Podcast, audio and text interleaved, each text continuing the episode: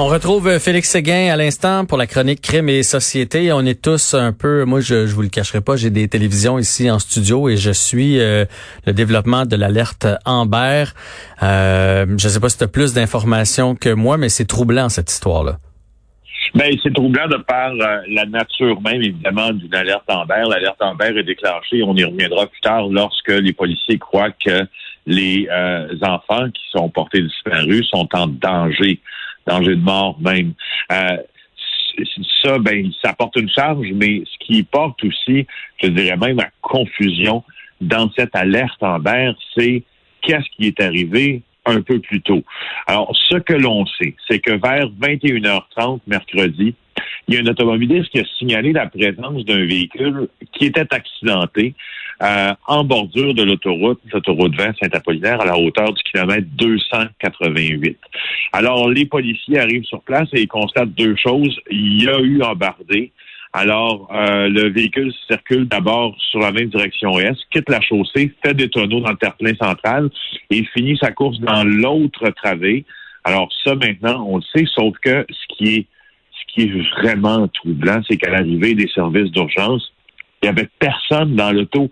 On a effectué euh, les vérifications d'usage, qu'on appelle le ratissage, à droite, à gauche, devant, derrière, euh, dans les bois aux alentours. On n'a toujours pas localisé les gens qui auraient pu prendre place dans cette voiture-là. Ça, c'est selon la Sûreté du Québec.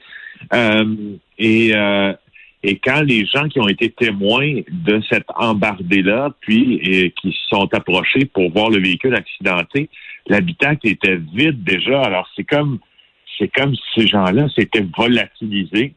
Alors on a décidé euh, de déclencher l'alerte Amber en après-midi parce que bon après ce qu'on pensait être un accident, on croit que le père est un suspect un suspect d'enlèvement, si tu veux. Alors lui, son statut change. Donc au cours des heures qui suivent l'accident, son statut va finir par changer parce que tu, te, tu je sais pas si tu as consulté également euh, cet article qui euh, qui est sur le site du Journal de Québec. Présentement, les, réseaux, les réseaux sociaux sont scrutés évidemment par les journalistes qui s'intéressent à ça. Puis euh, ce qu'on y affirme, c'est que la mère des fillettes qui se trouvait à bord du véhicule-là, avant l'accident, avait publié une photo des filles. OK, OK. Elle avait déjà la puce à l'oreille, là. Oui, ça dit il faut retrouver mes filles et leur papa. Et la publication a été partagée six mille fois. Euh, et, déjà à Saint-Apollinaire, au service des incendies, euh, on a prêté assistance à la SQ parce que euh, dans ce dossier-là, il fallait faire un barrage routier. On a essayé d'intercepter des automobilistes puis vérifier s'ils avaient vu les trois personnes qui étaient dans la voiture. et ils ont présenté la photo aux gens qui laissaient passer au compte-gouttes au, barrage routier pour être sûr d'avoir le plus d'informations possible. Après ça, on a fait venir un reconstitutionniste des enquêteurs sur place pour comprendre l'accident. Et on a sollicité des bénévoles aussi euh, ce matin, parce que évidemment, la question qu'on se pose, la première, puis la police la pose aussi, c'est est-ce que les, les, les, gens qui étaient dans la voiture, les occupants, ont pu être éjectés durant la sortie de route? Donc, si ceci est arrivé, est-ce que les corps auraient pu ne pas être localisés à l'heure actuelle? mais ça, c'est plus, plus les heures avancent, les minutes avancent, plus on peut cocher comme étant une hypothèse qui est pas qui, qui était qui, qui, qui, est négative. Ben oui. résultat, parce que là, on les aurait trouvés. Parce que là, à force de ratisser, il y a une limite quand même à expulser des, des êtres humains de la voiture. Puis que les trois, tu sais, mettons qu'il y en avait deux, t'en trouves pas un, tu dis il a revolé quelque part. Mais là, les trois, qu'ils soient pas là, c'est une chose. Est-ce qu'ils je, je, sais pas si tu as des détails, est-ce qu'ils ont trouvé des traces de pas alentour de la voiture? Est-ce qu'ils sont certains qui étaient dans la voiture au niveau au, moment de l'accident? Ben, écoute, là, c'est justement l'hypothèse principale, selon ce qu'on en sait maintenant, euh, c'est que on traite l'affaire comme une disparition, donc que les victimes auraient pris la fuite. Mais évidemment, ce sont pas des enfants qui décideraient de prendre la fuite après un ben accident du genre, c'est plutôt l'adulte qui est responsable d'eux, en l'occurrence le père. Alors, écoutez bien maintenant, et encore une fois, et on le fera, j'en suis certain, aussi longtemps qu'il le faudra.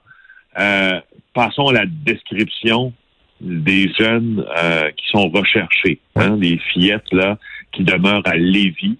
Euh, il y a Nora Carpentier qui a 11 ans, qui mesure 1m57. Euh, belle petite fille, toute mince, la description.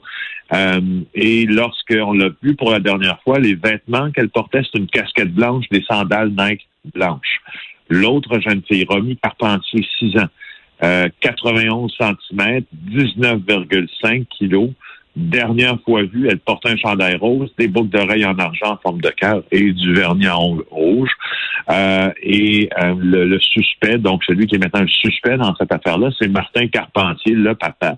Lui a 44 ans. Il est aussi de la région de Lévis, 1m70, 59 kilos, portait, euh, lorsqu'on l'a vu pour la dernière fois, un t-shirt gris et des jeans et possiblement des lunettes. Alors, euh, alors tout le monde met tout en place pour retrouver ces gens-là parce que tu sais que l'alerte en vert, c'est vraiment un cas de dernier recours lorsqu'on l'a déclenché, lorsqu'on la déclenche, et on soupèse énormément. Euh, on soupèse énormément dans les bureaux des policiers le pour et le contre de déclencher une alerte en vert, et on n'y va pas à la légère quand on fait ça pourquoi? Parce que d'un, on veut être sûr, et de deux, j'imagine qu'on peut faire peur, comme dans ce cas-ci, au père qui pourrait prendre panique, c'est ça? Ben, je vais te donner des exemples récents d'abord. D'abord, sachons que l'alerte Amber, c'est un système euh, qui a été mis en place à travers le Canada et les États-Unis.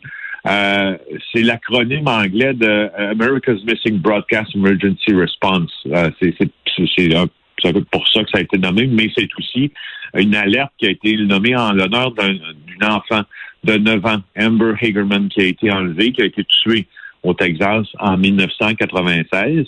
Et euh, les critères de l'alerte Amber, parce qu'on a, on a, si tu veux, normalisé à travers tous les territoires, les provinces, les États américains, les critères euh, pour la déclencher. Chaque État, chaque province a ses propres critères, mais grosso modo, il y en a quatre. C'est que l'enfant doit être âgé au de, de moins de 18 ans lors de la disparition. Le service de police, et, là, et c'est là où ça devient très pertinent, le service de police qui la déclenche doit avoir des motifs raisonnables de croire que l'enfant disparu a été victime d'un enlèvement. Alors, ça, on peut cocher ici. Uh-huh. Le service de police doit avoir les motifs raisonnables de croire que la sécurité physique et la vie de cet enfant-là sont sérieusement en danger. Euh, on peut cocher encore une fois à côté de cet énoncé-là. Et quatre, le service de police doit posséder suffisamment de renseignements qui permettront de localiser l'enfant et le suspect ou le moyen de transport utilisé par le suspect en diffusant l'alerte en vert. Je pense qu'on peut cocher aussi. Donc, ça rend compte, si tu veux, présentement, tous ces critères-là. Euh, et, euh, et tu sais, hein, l'alerte en vert est diffusée radio, télé, panneaux autoroutiers, courriel, le site web des agences gouvernementaux au Canada, le service canadien, euh, l'agence des services frontaliers euh, du Canada sont avertis toujours systématiquement lors de chaque alerte parce que il y a certaines de ces alertes qui sont utilisées si on a peur qu'un suspect franchisse les douanes, exemple, puis se rende dans un autre pays. Ça se peut également. ça a permis de sauver des vies, l'alerte en mer. Ça a permis de sauver plusieurs vies. Ça a aussi fait controverse au cours des dernières, dernières années à Montréal. Il y a la disparition du petit Ariel Kouakou. Euh, et euh, pendant des semaines, on s'est demandé si la police n'aurait pas dû déclencher une alerte en mer. Euh, Qu'est-ce qui est arrivé, excuse-moi, Félix, mettons, pour le bénéfice de ton animateur et des auditeurs? Oui, ben, j'y arrive. Ariel Kouakou, c'est un, un, enfant qui jouait près de la rivière des Prairies lorsqu'on l'aurait aperçu pour la dernière fois. Oui. Euh, et il est disparu sans laisser de trace. Euh, il y a des témoignages qui ont été apportés à la police qui auraient pu laisser penser qu'il aurait été abordé par quelqu'un dans la rue. Euh, la famille croit donc que ce, cet enfant est disparu et que, et que sa vie était en, danger. Donc, ça aurait peut-être justifié pour la police le déclenchement d'une alerte en mer, mais la police croyait plutôt à l'époque que euh, euh, le jeune Ariel était probablement tombé dans la rivière des Prairies lorsqu'il jouait. Alors, c'est le, postulat de départ avec lequel travaillait la police, c'est ça. on n'a pas déclenché d'alerte en mer.